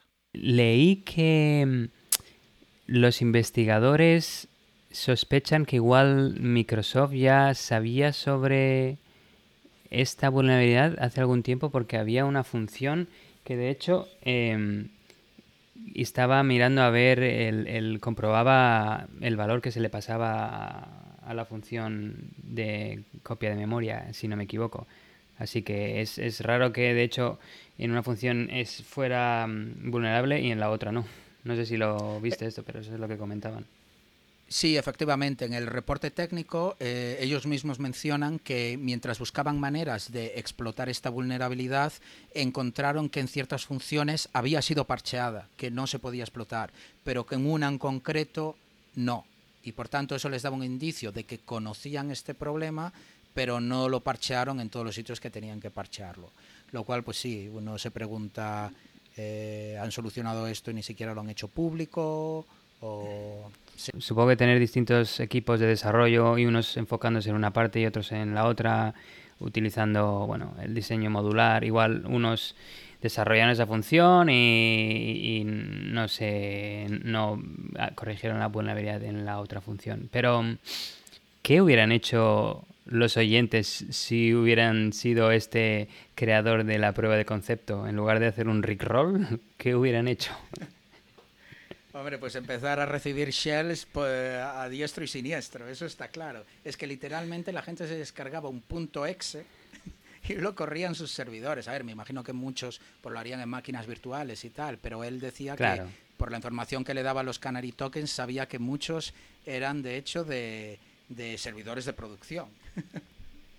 Vaya, madre mía, lo que hay que ver. Pues nada, la siguiente noticia que traigo, eh, como dije al principio del episodio, eh, viene, está relacionada con muchas vulnerabilidades críticas eh, con valor de 10 en la escala de CVSS versión 3. Así que mucha, vengo con mucha calor por estos temas. La primera, de nuevo, relacionada con Cisco, pobre Cisco, que le estamos dando caña esta vez. Em, bueno, Cisco ha mitigado 33 vulnerabilidades en sus dispositivos cinco de las cuales, eh, como digo, eh, son muy críticas, tienen valor de 9.8, casi 10, bueno, y afectan a sus routers y cortafuegos VPN eh, y también a un software de gestión de licencias llamado Cisco Prime. La primera de estas vulnerabilidades está relacionada con uno de sus dispositivos wireless que tiene función de VPN el problema que tiene este dispositivo es que tiene una cuenta del sistema que tiene una contraseña predeterminada, hardcodeada, y bueno, se puede obtener fácilmente de su firmware, así que se puede acceder a estos dispositivos en, la versión específica. La otra vulnerabilidad eh, está en los routers eh, Cisco Small Business, que están eh, plagados, de hecho, de una interfaz de administración vulnerable web que podría permitir a un atacante remoto no autenticado ejecutar código eh, en ese dispositivo. La misma interfaz también tiene otra vulnerabilidad, otro CV, eh, bueno, que es, vulnerable a, salto de la autenticación o authentication bypass a, través vía HTTP, vía web. La otra, la siguiente vulnerabilidad está en los cortafuegos y routers, eh, bueno, también relacionados con dispositivos wireless que podrían permitir a un atacante ejecutar código arbitrario con privilegios, en este caso del usuario root. Y la última de estas vulnerabilidades críticas está relacionada con el Cisco Prime License Manager, de gestión de licencias, que tiene una vulnerabilidad de escalada de privilegios. Em, bueno, las otras vulnerabilidades menos críticas eh, están en una variedad de productos eh, de gestión de redes em, de, bueno, de alto alcance, Cisco WebEx, WebEx también, Cisco Vision, bueno, y otros, otros dispositivos y software. La única buena noticia es que ninguno de estas, ninguna de estas vulnerabilidades em, está explotándose en, Internet, así que bueno, por esa, eh, por esa va bien. Eh, la siguiente va sobre vulnerabilidades en F5. F5 es un producto de balanceo de carga muy usado en las grandes redes empresariales que distribuye tráfico a diferentes servidores que corren aplicaciones o sitios web. Em, bueno, de hecho el dispositivo es eh, Big IP, que es de la empresa F5. El 30 de junio, F5 publicó una alerta de seguridad sobre esta vulnerabilidad muy crítica, esta sí que tiene valor 10, o sea, no hay más, em, en esta escala de CVSS versión 3. Mencionar brevemente, eh, el valor 10 eh, permite que eh, esta vulnerabilidad sea fácil de explotar, ya que no requiere habilidades técnicas avanzadas. Cualquier persona con un conocimiento básico de tecnología podría explotarla y que se puede llevar a cabo de forma remota a través de Internet sin requerir Em, que los atacantes establezcan em, bueno, una sesión en el dispositivo atacado, es decir, sin, sin, el uso de credenciales. El CERT y el Cyber Command de Estados Unidos también alertaban de esto unos días después, de hecho concretamente el día 3 de julio, que justo era durante el fin de semana del Día de la Independencia de Estados Unidos, motivando a las empresas a aplicar el parche lo antes posible, aunque bueno, supongo que muchos de los empleados en Estados Unidos estaban de vacaciones y este parche igual se retrasó en ser aplicado. Em, esta amenaza muy crítica y fácil de explotar se cree que va a ser usada por los cibercriminales. De hecho, algunas compañías de seguridad dicen que ya están viendo explotar esta vulnerabilidad en Internet y que advierten que probablemente se haya muy tarde para parchear. Eh, y entonces, en lugar de parchear, podéis, si se puede parchear, que parcheen, pero se motiva a que se vaya ya directamente a investigar. Eh, a, ver si el, dispositivo está comprometido antes de parchear. Em, esta vulnerabilidad, de hecho, no lo he mencionado, pero fue descubierta por la empresa de ciberseguridad Positive Technologies y de hecho se trata, en una, se trata de una vulnerabilidad de path traversal o error de recorrido de directorio en el que en la, interfaz de administración web para estos dispositivos Big IP, de tal forma que cualquier usuario podría acceder al contenido de los archivos de estos dispositivos, modificar estos archivos, subir archivos y ejecutar su código de esta forma, permitiendo que un atacante pudiera ejecutar comandos de forma remota. Todo esto de forma no autorizada y sin requerir autenticación. Em, bueno, escenarios de ataque. Dado que el ataque apunta a interfaz web, un poquito como has comentado tú anteriormente, e, es bastante fácil de explotar utilizando a alguien que tenga acceso a estos dispositivos, si no es de forma externa directamente del atacante, igual de forma interna, eh, enviando un email, un ataque de phishing con una URL especialmente diseñada para este ataque. El impacto, el, resultado es que em, los atacantes podrían interceptar y redirigir las transacciones realizadas a través de, bueno, de los sitios web, como pudieran ser bancos o robar credenciales de usuarios. También podrían usar el dispositivo comprometido como punto de salto para tratar de comprometer otros dispositivos en la red, moverse lateralmente, infiltrarse más adentro en la red. También podrían inyectar contenido malicioso en el tráfico y bueno, robar claves de cifrado, digamos. Bueno, como estos dispositivos también em, pueden inspeccionar el tráfico SSL TLS, pues eh, los atacantes también podrían, si tuvieran acceso y, hubieran comprometido estos dispositivos. ¿Cuántos sistemas hay vulnerables en Internet? Pues em, según Positive Technologies, esto incluye unos 8.000 dispositivos en todo el mundo, según reporta Shodan. Y alrededor del 40% se encuentran en Estados Unidos, el 16% en China, interesante que estén ahí también, y el resto de eh, dispositivos, eh, el resto de países tiene porcentajes de un solo dígito. Eh, como he comentado anteriormente, la empresa NCC Group ya advirtió el 5 de julio, seis días después de la publicación de la vulnerabilidad, que vio un aumento en los intentos de explotación en sus sistemas honeypots en los que corre este mismo software Big IP y que estos ataques se fueron incrementando eh, al día siguiente y eh, conforme pasaba el tiempo. por si algún oyente no sabe qué es una honeypot, son dispositivos de cebo diseñados para hacerse pasar por máquinas vulnerables, similares a las máquinas eh, reales, y engañar a los atacantes para que los comprometan y así los investigadores de seguridad puedan estudiar sus tácticas, técnicas y procedimientos. Em, otro fabricante con otra vulnerabilidad de nivel 10 es eh, Palo Alto Networks y su software PAN-OS, su sistema operativo. Eh, bueno, el 29 de junio esta empresa publicó una alerta de seguridad y de hecho el Cyber Command de Estados Unidos también alertó sobre la misma ese mismo día. Que esta vulnerabilidad puede permitir a los atacantes tomar control completo de los dispositivos de forma remota y sin autenticación de nuevo, de valor 10 es muy crítica. Eh, la vulnerabilidad es un bypass de autenticación que permite a los atacantes acceder al dispositivo sin eh, utilizar credenciales. Em, una vez explotado, explotada esta vulnerabilidad, el error permite a los atacantes cambiar la configuración y las funciones del PAN-OS. Y dices, bueno, cambiar la configuración, de hecho, y sin poder ejecutar comandos de forma remota tampoco me sirve mucho, pero no, la verdad es que es bastante problemático porque un atacante podría acceder a estos dispositivos, podría deshabilitar los cortafuegos, las políticas de control de acceso VPN, desactivando efectivamente todos estos dispositivos de seguridad PAN-OS y, bueno, de hecho incluso en algunos casos también interceptando el, tráfico.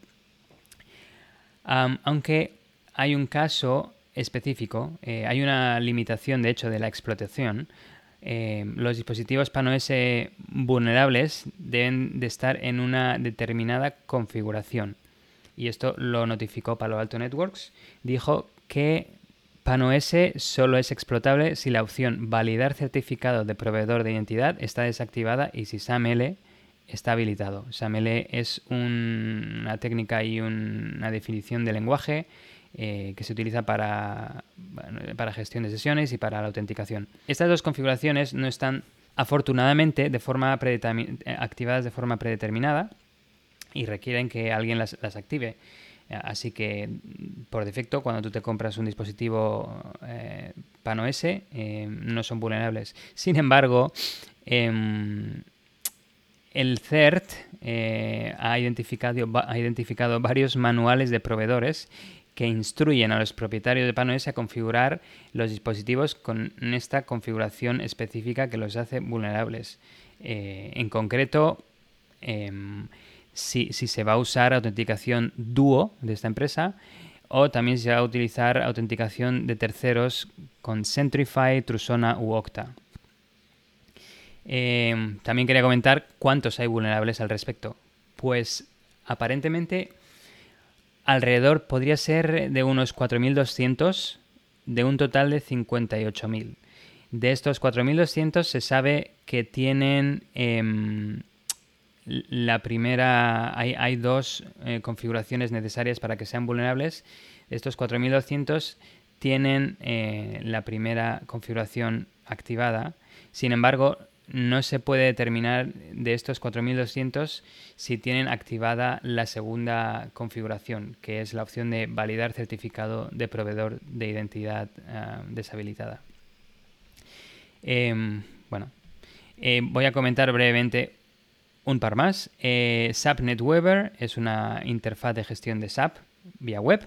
También ha publicado recientemente que tiene una vulnerabilidad de nivel 10 que permite a atacantes crear usuarios eh, con privilegios elevados sin necesidad de estar autenticado. Así que muy interesante. Y bueno, luego también comentar Oracle, porque bueno, ha publicado 450 parches para múltiples productos suyos. Madre mía, como bromeábamos cuando me comentabas todo esto que traías, va a haber que elevar el límite de, de 10 a 15, ¿no? De esta escala semioficial de, para categorizar la severidad de las vulnerabilidades. Es que si ya en una semana todo lo que sale es 10, joder, ¿cómo, ¿cómo lo hacemos?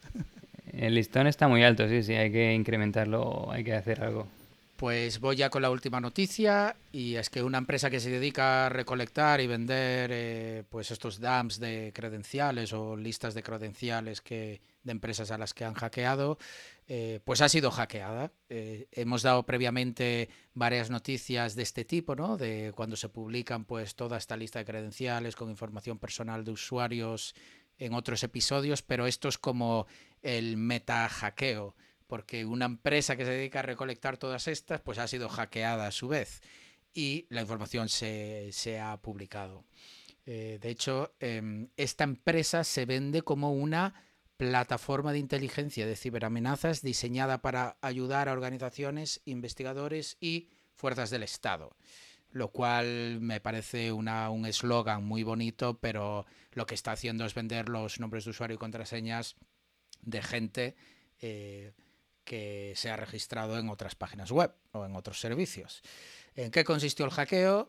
Pues parece ser que se encontró porque alguien posteó en la Deep Web un link a un supuesto eSIM, que viene siendo estos, estas revistas electrónicas que sobre todo conocerán los oyentes eh, más mayores, mm, que describía el hackeo de, esta empresa, Data Viper se llama, y linkando de hecho a su base de datos, a la información de la base de datos. El hacker dice que él llevaba meses dentro y que filtró gigas y gigas de información sin ni siquiera ser detectado.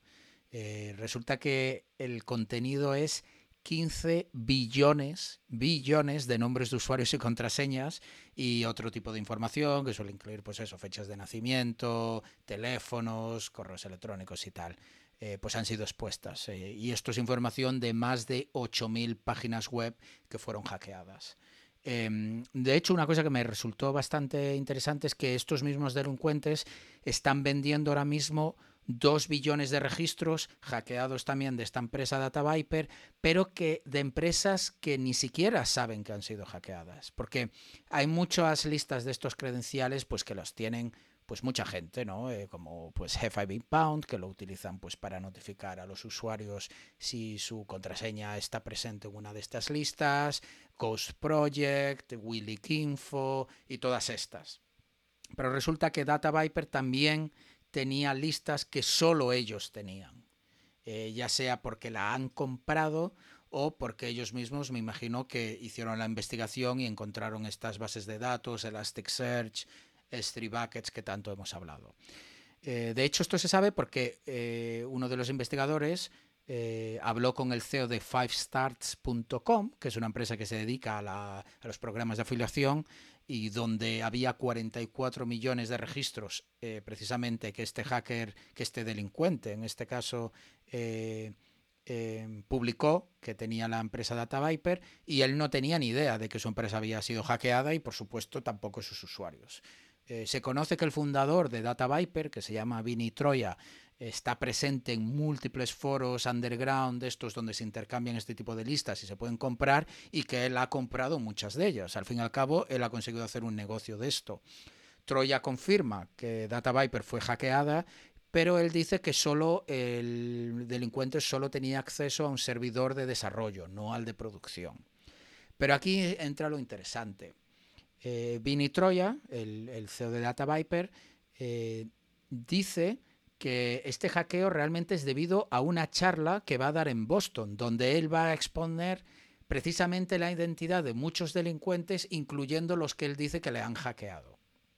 De hecho, encontré un libro que ha publicado, que tengo que comprármelo porque solo vi una, un par de páginas online, eh, donde él dice, describe cómo él hackeó su propia página web, la propia página de Data Viper, fue a estos foros eh, de la Deep Web, donde se juntan los criminales, y publicó los detalles de cómo él se había hackeado a sí mismo. Básicamente lo que hizo fue lo que tú mencionabas, Alexis, como una especie de honeypot en su propia página web, exponiendo un, portal de PHP MyAdmin eh, y poniendo que lo había hackeado. ¿Y qué hizo? Sentarse, relajarse y empezar a ver cómo todos los criminales venían precisamente a hackear su propia página web, ya que ellos creían que quien lo había publicado era otro de, estos criminales, pero en realidad era el mismo.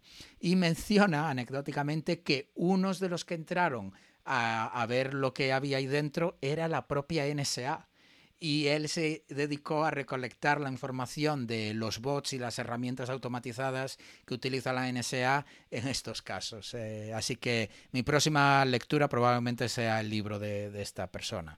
Y ya para terminar, solo mencionar que él dice que eso, como mencionaba, que detrás de este hackeo hay un grupo de delincuentes que se hace llamar Gnostic Players o que también utiliza el nombre de Shiny Hunters y que se dedican única y exclusivamente, esto me pareció muy interesante, a utilizar la técnica que se conoce como credential stuffing o password spraying, que básicamente viene a ser coger estas listas de contraseñas, irse a GitHub y usarlas en desarrolladores de empresas que les interesa hackear y parece ser que les funciona muy bien. Y una vez consigan acceso al GitHub de uno de estos desarrolladores de la empresa en concreto, lo que hacen es buscar credenciales de AWS o de pues buckets de S3 o cualquier cosa que les dé información o acceso a una base de datos que contenga toda la información de, de una empresa.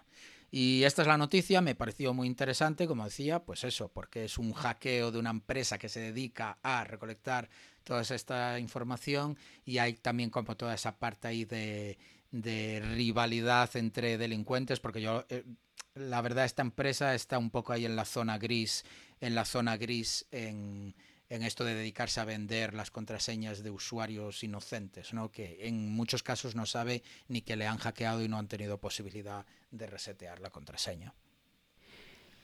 Oye, pero no nos dejes a todos, a mí y a la audiencia, con el suspense. ¿Cómo se llama el libro que, este que mencionas? Ostras, pues no me lo apunté. Eh, ah, pues lo que hacemos es ponerlo, lo que hago es encontrarlo y poner eh, y poner en las notas del, episodio. Eh, ahí me has pillado, Alexis, pero sí, lo, buscaré porque la verdad es quiero también aprender como no sé, no sé si entrará al detalle de qué tipo de técnicas utiliza para para mantener a flote su empresa consiguiendo cada vez más listas de nombres de usuario y contraseñas. Pero sí, sí, lo pondremos en las notas y referencias del episodio. Ok, pensaba que lo dejabas así como un poco suspense en el aire, que la gente... Pero no. Ok, lo vemos en las hombre, notas. A los, tenemos que tratar a los oyentes como se merecen, darles toda la información que tenemos, mientras eso no nos acabe eh, terminando con nosotros en la cárcel, por supuesto. Correcto. Pues nada, eh, la última noticia del episodio eh, va sobre, eh, bueno, un poco ataques de APTs, eh, un poquito de espionaje y tal. En concreto, el gobierno chino ataca a la Iglesia Católica de Hong Kong. Se dice que potencialmente es el grupo APT Mustang Panda, pero bueno, voy a entrar en detalle en breve. Pues eh, aparentemente grupos eh, de ciberatacantes del gobierno chino han atacado a miembros de la Iglesia Católica de Hong Kong en una serie de operaciones de phishing que se remontan a mayo de este año, ya unos cuantos meses. Los ataques han salido a la luz después de que se publicaran informes en que algunos de los líderes de la Iglesia Católica y el clero de Hong Kong han estado directamente involucrados en el apoyo a las protestas en favor de la democracia, a pesar de las órdenes del Vaticano de eh, permanecer neutral, no os involucréis. Pero bueno, ellos se han involucrado. Eh, los ataques actuales fueron revelados por un analista de malware italiano con el seudónimo de ArcBert. ¿Cuál es el vector de explotación? Pues bueno, fue principalmente vía phishing. Estos eh, correos electrónicos incluían archivos de malware que eran eh, básicamente archivos zip y rar que contenían archivos ejecutables de Windows. Al ejecutarlos, al, al, descomprimirlos y ejecutar estos archivos, se iniciaba una aplicación legítima como Microsoft Word o Adobe Reader que cargan documentos de señuelo como comunicaciones de funcionarios del Vaticano o artículos de noticias de la Unión de Noticias Católicas de Asia, un portal de noticias dedicado a rastrear los asuntos de la Iglesia Católica y las comunidades de Asia.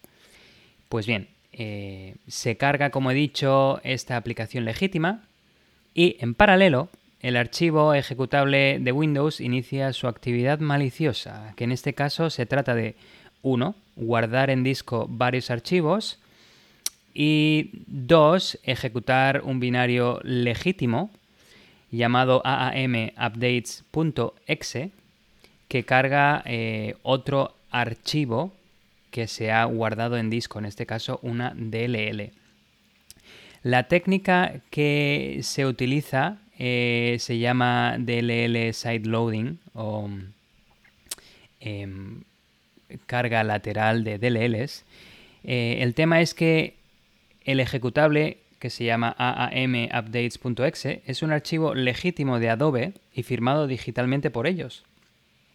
El archivo, eh, de hecho, es Adobe Application Manager Updates Notifier. Este archivo eh, legítimo es vulnerable a, como he dicho, ataques de DLL sideloading.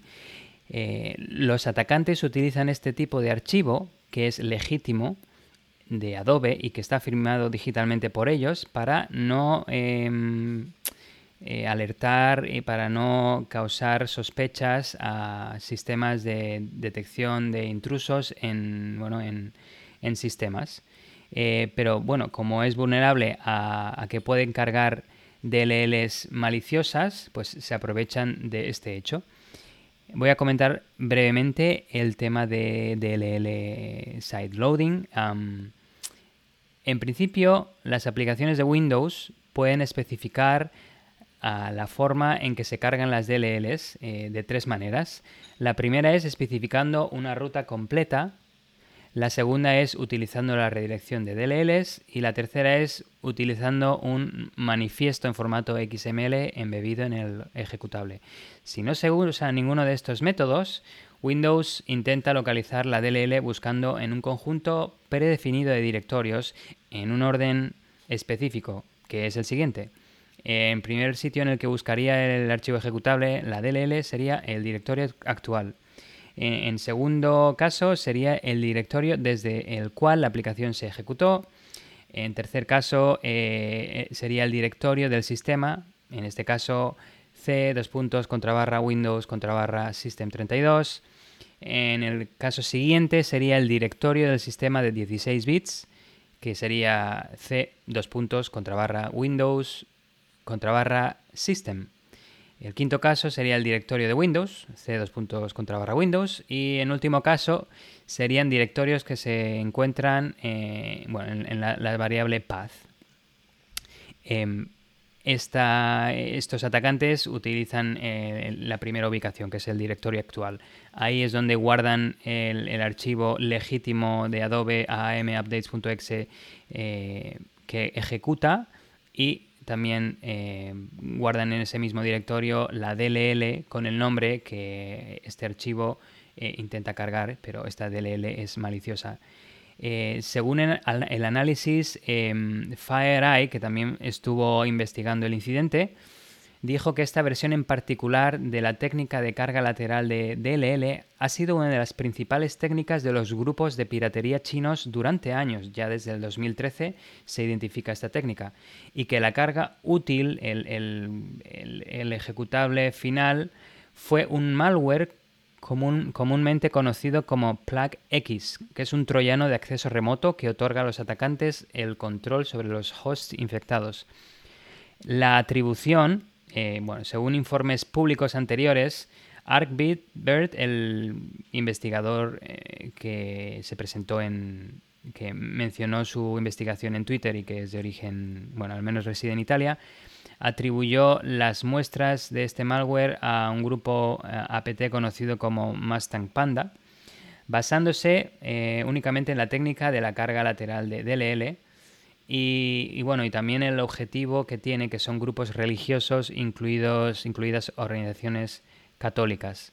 Mandian, por el contrario, que también aquí parece que todo el mundo quiso decir la suya, em, dijo que, bueno, que realmente eh, utiliza un sistema, bueno, eh, Mandian utiliza un sistema de seguimiento de atribución a grupos cibercriminales más estricto y dijo que eh, esta actividad Em, realmente igual no es eh, apt Mustang Panda, sino que es un poco genérica y, está en torno a, mm, mm, bueno, a, ningún grupo en concreto, a ningún grupo en particular, pero sí que confirmó su conexión con los esfuerzos chinos de ciberespionaje.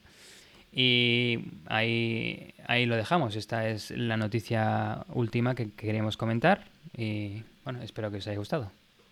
Qué interesante lo de mm, eh, los, los ataques a instituciones eclesiásticas, Vaticano, o mm, con esa parte más de ideología, más que atacar a un gobierno. Sí. Eh, de hecho, según das la noticia, que me parece súper interesante, estaba pensando yo si hay eh, puestos de trabajo, sobre todo me imagino a nivel ya de Vaticano, ¿no? Porque hackear una institución así, yo me imagino que ellos tendrán información muy valiosa, a lo mejor no financiera, que también, probablemente, pero no sé, eh, uno después de leerse libros de Dan Brown, de estos de ángeles y demonios y cosas así, eh, pues hace volar la imaginación sobre el tipo de información que puede tener, pero aunque sea solo por la parte de la reputación de que pueda haber o, o yo que sé, a lo mejor documentación sobre denuncias de de pues pederastia, que evidentemente pues ha habido muchos casos.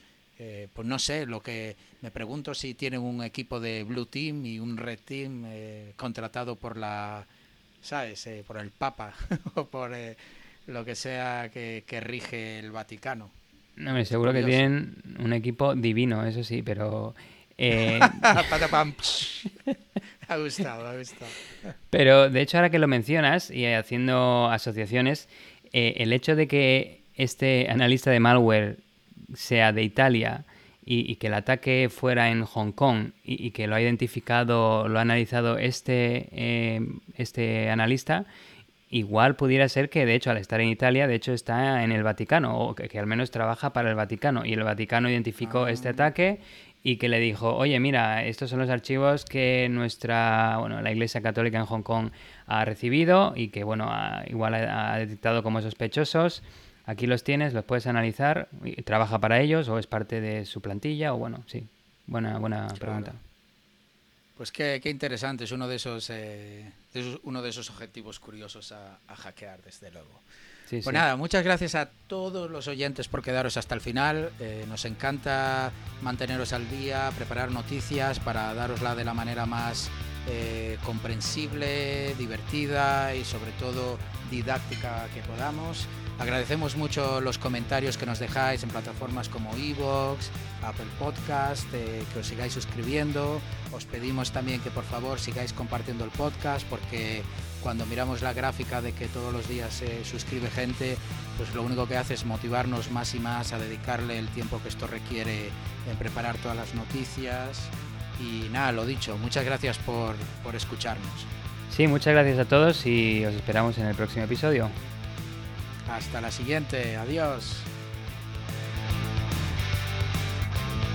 Si te ha gustado este episodio y quieres ayudarnos a seguir con el podcast, compártelo con tus amigos y compañeros. Con tu apoyo podremos atraer y despertar el interés por la ciberseguridad de mucha más gente. Acuérdate de dejarnos un comentario y una valoración donde nos estés escuchando. También puedes seguirnos en Twitter, Instagram y Facebook. Te esperamos en el próximo episodio de Tierra de Hackers.